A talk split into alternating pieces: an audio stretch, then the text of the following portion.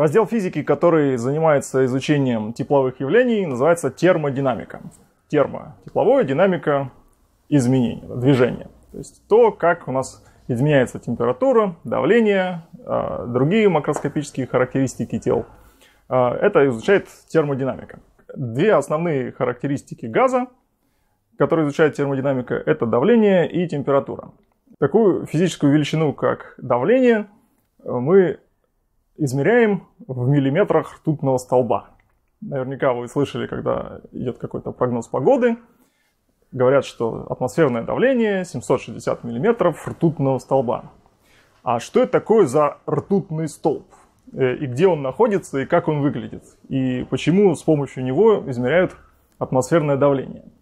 Э, это все началось э, довольно давно, еще с опытов Торричелли, собственно, вот он и предложил вот это вот, э, вот это приспособление как ртутный столб. В чем заключался эксперимент Торричелли? Он брал такие тонкие длинные трубки длиной 1 метр, заполнял их жидкой ртутью. Ртуть это единственный металл, который в обычных условиях при комнатной температуре будет жидким. Наполнял его, значит, эту трубку ртутью, переворачивал и ставил в какую-то емкость. И оказалось, что ртуть выливается не вся, а остается на высоте ровно 760 мм или 76 сантиметров.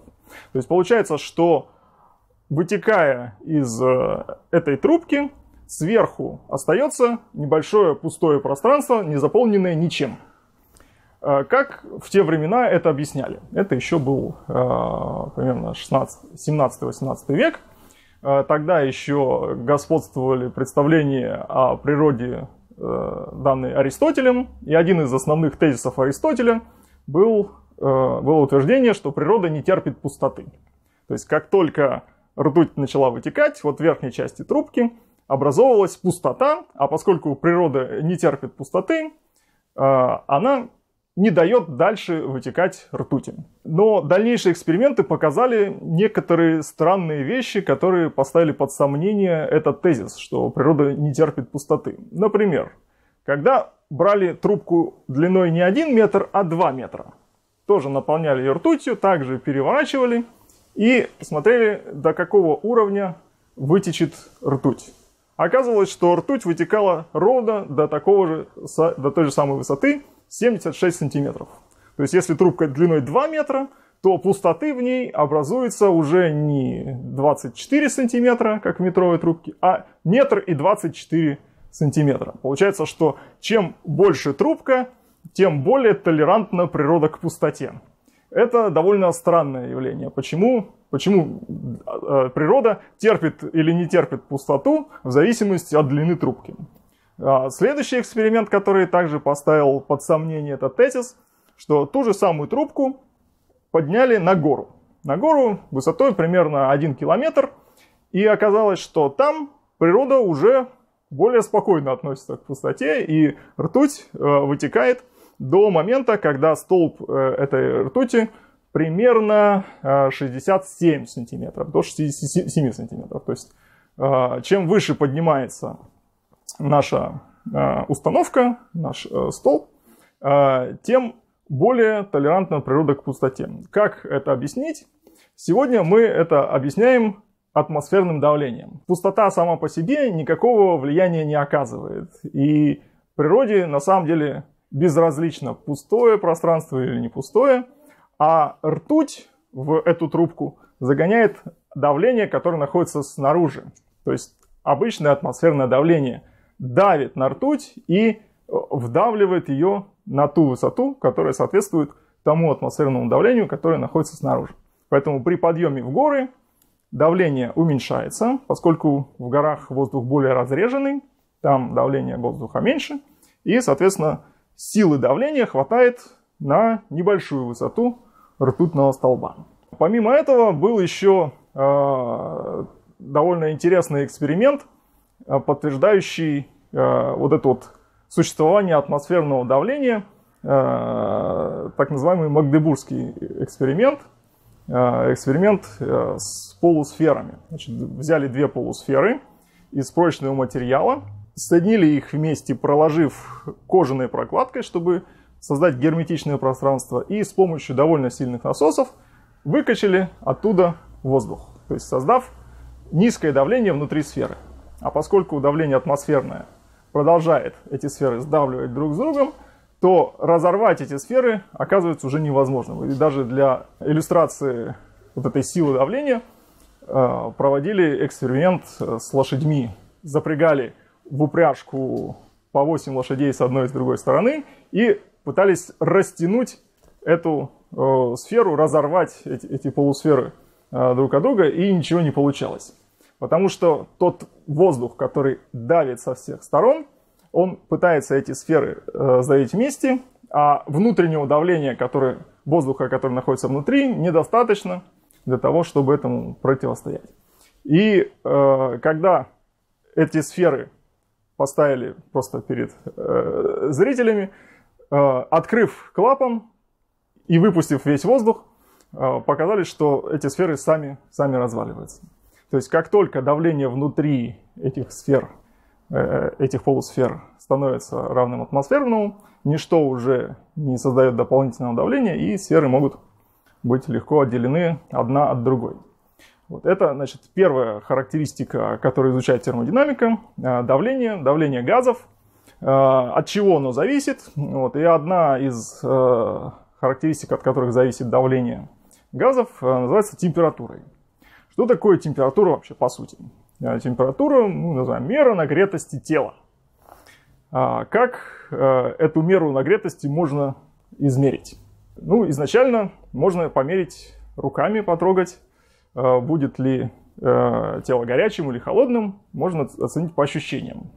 Но это не такой уж надежный способ, потому что наши чувства могут нас обманывать. Если мы на некоторое время опустим руку в холодную воду, то есть заморозим немножко наши э, рецепторы, то чуть более теплая вода будет нам казаться достаточно горячей. Хотя на самом деле ее температура не очень высока. Вот. Поэтому для более объективной оценки температуры используют специальные приборы, термометры, э, которые работают на принципе э, расширения тел при нагревании. То есть все тела при повышении температуры расширяются, в том числе и жидкости. Ну, поэтому жидкостные термометры, которые, например, мы используем там в градусниках или, э, или в уличных термометрах, работают по такому принципу. Температура увеличилась, жидкость расширилась, и столбик этой жидкости поднялся на более, э, более высокий уровень. И э, откалибровав эту шкалу, можно определить более точно значение температуры в данный момент времени. Но за счет чего происходит расширение тел при нагревании? Как, почему, если э, тела нагреваются, они увеличиваются в объеме? Вот это было э, довольно долго непонятно, э, пока э, не э, применили для объяснения тепловых явлений молекулярное строение, идею о молекулярном строении вещества, что все тела состоят из мельчайших частичек, которые находятся в постоянном хаотическом движении. И эта идея, которая знакома нам еще со школы, оказалась довольно продуктивной для объяснения большого количества тепловых явлений. А, как а, эта гипотеза объясняет а, различные явления? Например, почему а, тела расширяются при нагревании? А потому что нагревание это явление ускорения частиц, из которых состоит вещество. То есть температура пропорциональна средней кинетической энергии молекул вещества. Если мы тело нагреваем, это значит, что мы разгоняем его молекулы. Чем быстрее движутся молекулы, тем более теплым, более горячим кажется нам это тело. А если молекулы двигаются быстрее, они сильнее колеблются, то амплитуда их колебаний увеличивается. А раз амплитуда их колебаний увеличивается, то общие размеры тела за счет вот этих больших колебаний тоже будет увеличиваться. Другое явление, которое также э, объясняется с помощью молекулярной кинетической теории, э, это, например, закон э, сохранения энергии.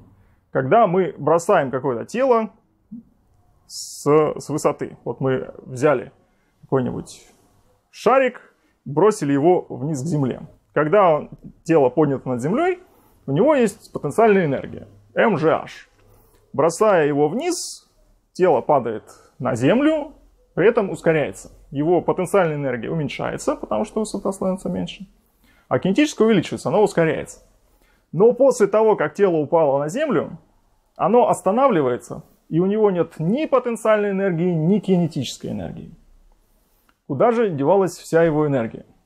Была потенциальная. Пока падало тело, она превращалась в кинетическую энергию. Когда тело упало и врезалось в землю, энергия пропала. Но физики закон сохранения энергии требует, чтобы энергия никуда не исчезала и ниоткуда не возникала. Куда могла уйти вся энергия?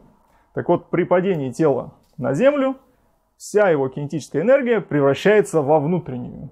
То есть частички, из которых состоит тело и Земля, или та поверхность, на которую падает наше тело, немножко ускоряются. То есть вся кинетическая энергия тела как целого превращается в кинетическую энергию частичек, из которых состоит наше тело и поверхность, на которую оно упало. И тем самым мы э, можем сохранить э, верность закона сохранения энергии, что закон сохранения энергии справедлив, но для этого нам нужно предположить, что существуют вот эти вот молекулы, из которых состоят все вещества, что сегодня кажется довольно очевидным, потому что нам об этом рассказывают в школе. Но еще 100-150 лет назад эта идея была э, не столь, э, не столь очевидна, не столь проста, что даже довольно известные авторитетные физики того времени, конца 19-го, начала 20 века, очень сильно сопротивлялись э, этой, этой идее. Вот. И самый такой известный спор между атомистами и э, сторонниками противоположной позиции, что никаких атомов не существует, разгорелся между двумя физиками, довольно известными физиками 19 века, Эрнстом Махом э, и Людвигом Больцманом. Эрнст Мах в то время был уже довольно авторитетный признанный специалист, сторонник так называемой философии позитивизма, и он очень сильно сопротивлялся э, введению в физику таких сущностей, которые невозможно ни увидеть, ни понюхать, ни потрогать. То есть э, зачем вводить те объекты, которые мы никогда не сможем зафиксировать, никогда не сможем их э, никак потрогать, увидеть и так далее. Вот. Физика должна содержать только те сущности, с которыми можно непосредственно иметь дело. А Людвиг Больцман занимался как раз термодинамикой и молекулярной кинетической теорией, и он понимал, насколько эта идея а, атомарного строения вещества является продуктивной, насколько она позволяет точно а, и а, более правильно объяснить те или иные термодинамические закономерности. И их спор продолжался на протяжении нескольких э, десятилетий. А, и в итоге из-за а, болезни а, у Больцмана случилось несколько нервных срывов, так что он даже покончил жизнь самоубийством. Из-за того, что его теорию не принимали такие авторитетные физики, как э, Эрнст Мах. Но история показала, что все-таки был прав Людвиг Больцман, и сегодняшние Э, представления, сегодняшние учебники физики, вообще говоря, начинаются с того, что все тела состоят из молекул, которые находятся в постоянном хаотическом движении. И на этом основывается э, вся современная наука термодинамика.